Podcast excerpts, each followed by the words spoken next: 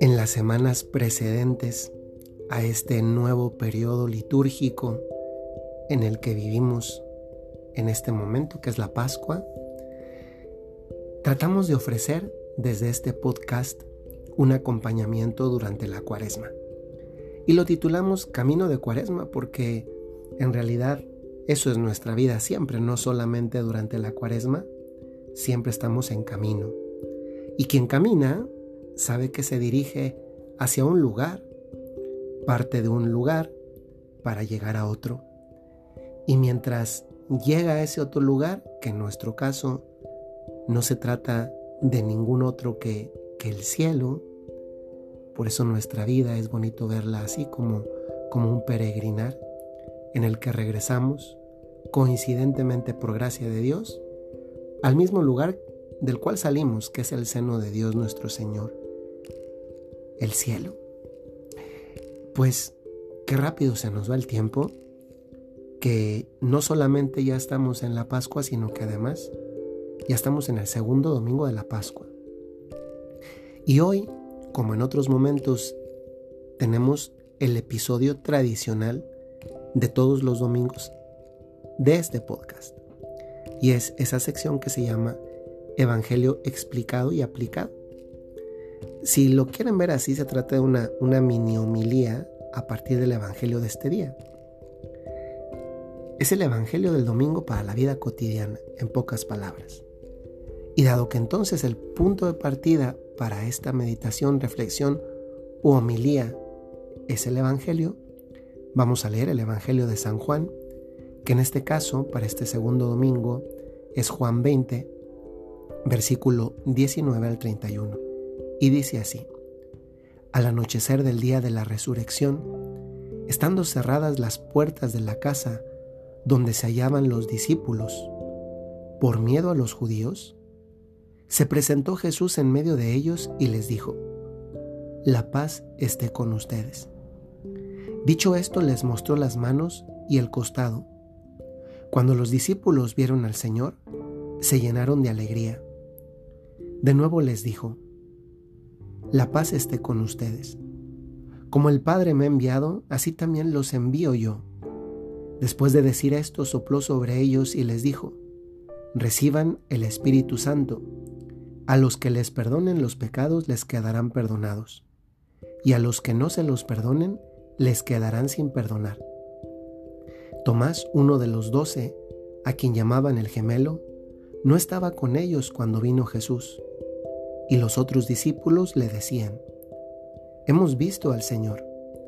Pero él les contestó, Si no veo en su paz, en sus manos, la señal de los clavos, y si no meto mi mano mi dedo en los agujeros de los clavos y no meto mi mano en su costado, no creeré. Ocho días después estaban reunidos los discípulos a puerta cerrada, y Tomás estaba con ellos. Jesús se presentó de nuevo en medio de ellos y les dijo, La paz esté con ustedes. Luego le dijo a Tomás, Aquí están mis manos, acerca tu dedo. Trae acá tu mano métela en mi costado, y no sigas dudando si no cree. Tomás le respondió, Señor mío y Dios mío. Jesús añadió, Tú crees porque me has visto. Dichosos los que creen sin haber visto. Otros muchos signos hizo Jesús en presencia de sus discípulos, pero no están escritos en este libro. Se escribieron estos para que ustedes crean que Jesús es el Mesías, el Hijo de Dios, y para que creyendo tengan vida en su nombre. Vamos a, meternos en este Evangelio. Este Evangelio nos cuenta ante todo el, momento preciso y el día exacto de cuando sucedieron estos acontecimientos. Se trata del mismo domingo de la resurrección, pero al anochecer. Es decir, cuando está cayendo ya la luz del, día y comienzan a, a invadir las penumbras. Todavía hay luz, pero ya no es luz suficiente como para decir que todavía es de día. Y fíjense que normalmente, esto no es un, no es un dato cualquiera, el evangelista San Juan, que es uno de los que están allí, dice que las puertas estaban cerradas. Esa casa donde estaban los discípulos, ellos estaban encerrados y dentro de ella, y es curioso, ¿eh? ¿Y saben por qué? Porque normalmente nosotros salimos a la calle cuando hay luz. Y ellos cuando había luz, cuando estaban escondidos, ¿se acuerdan de ese pasaje donde Jesús dice, no hay nada oculto que no llegue a descubrirse? Pues, dado que ellos no salían, Jesús fue a su encuentro. Dice por qué no salían, ¿eh? Dice qué había en su, en su interior. Y dice el evangelista San Juan, que era uno de los que estaban ahí, dice que estaban encerrados por miedo, por miedo. Creo que eh, esta experiencia del miedo es una de las más universales. Cuando no tenemos a Dios, tenemos miedo. Y los apóstoles estaban ahí con miedo porque para ellos la historia se había terminado. Dios no estaba más en su horizonte.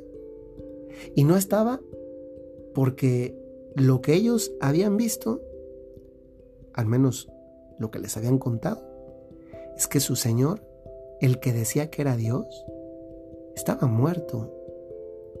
Y, si, y sin ese Dios, que era un Dios poderoso de milagros, de obras, de hechos, de ese Dios Jesús del que habían dicho que hablaba como quien tenía autoridad y no como los escribas y los fariseos, estaba muerto y entonces tenían miedo porque aquel que en otro momento les había defendido con esa autoridad de su presencia, con esa autoridad de su palabra, ya no los podía defender.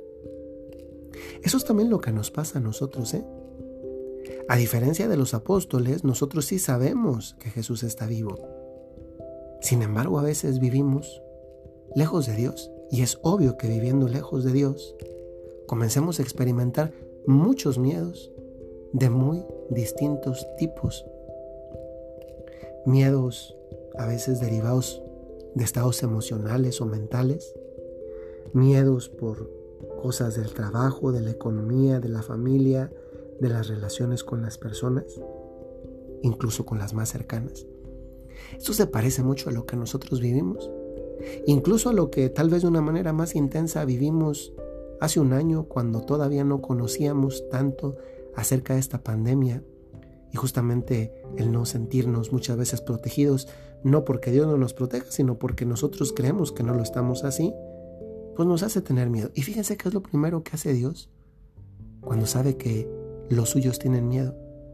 Hay tres momentos que no son pocos para los pocos versículos que son. Son en total 22 versículos, del 19 al 31. No, perdón, no, 22, no, 12. 12 versículos.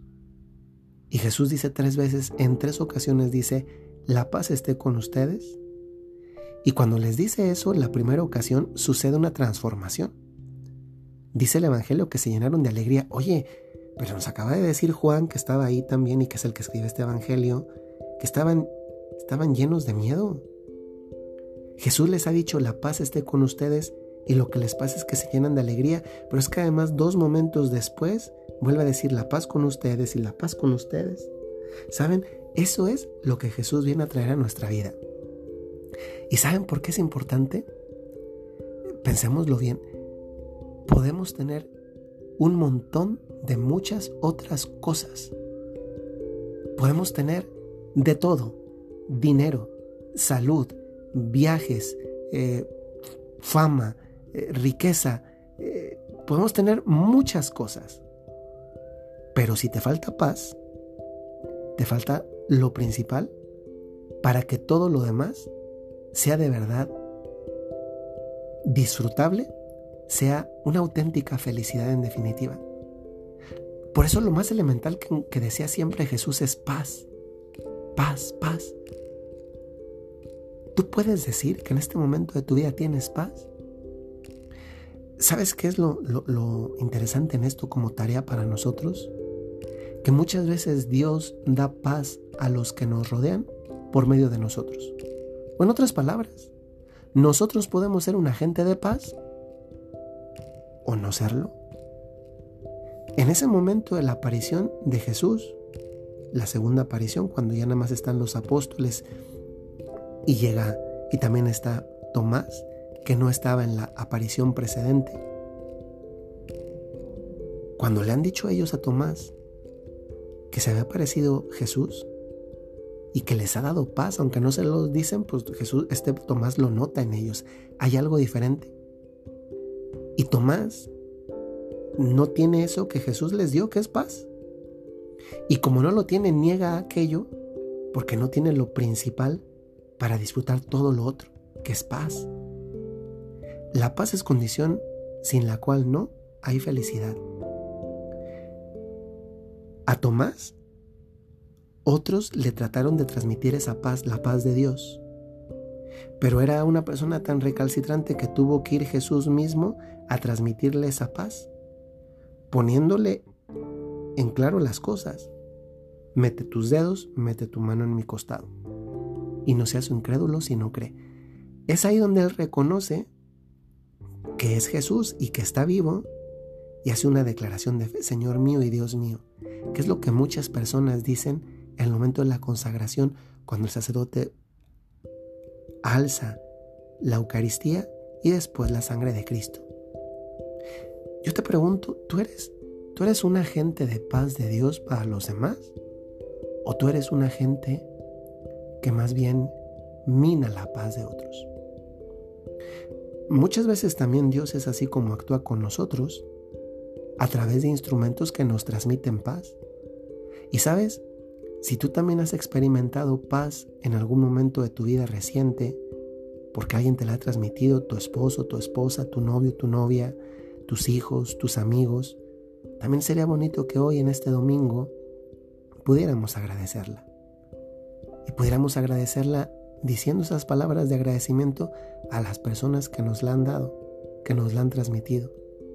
A veces eso también a esas personas, justamente haciéndolo con, con pureza, intención y humildad, esas personas, la paz que transmitieron se devuelve para ellas en, en forma de agradecimiento que también suma para su propia paz interior.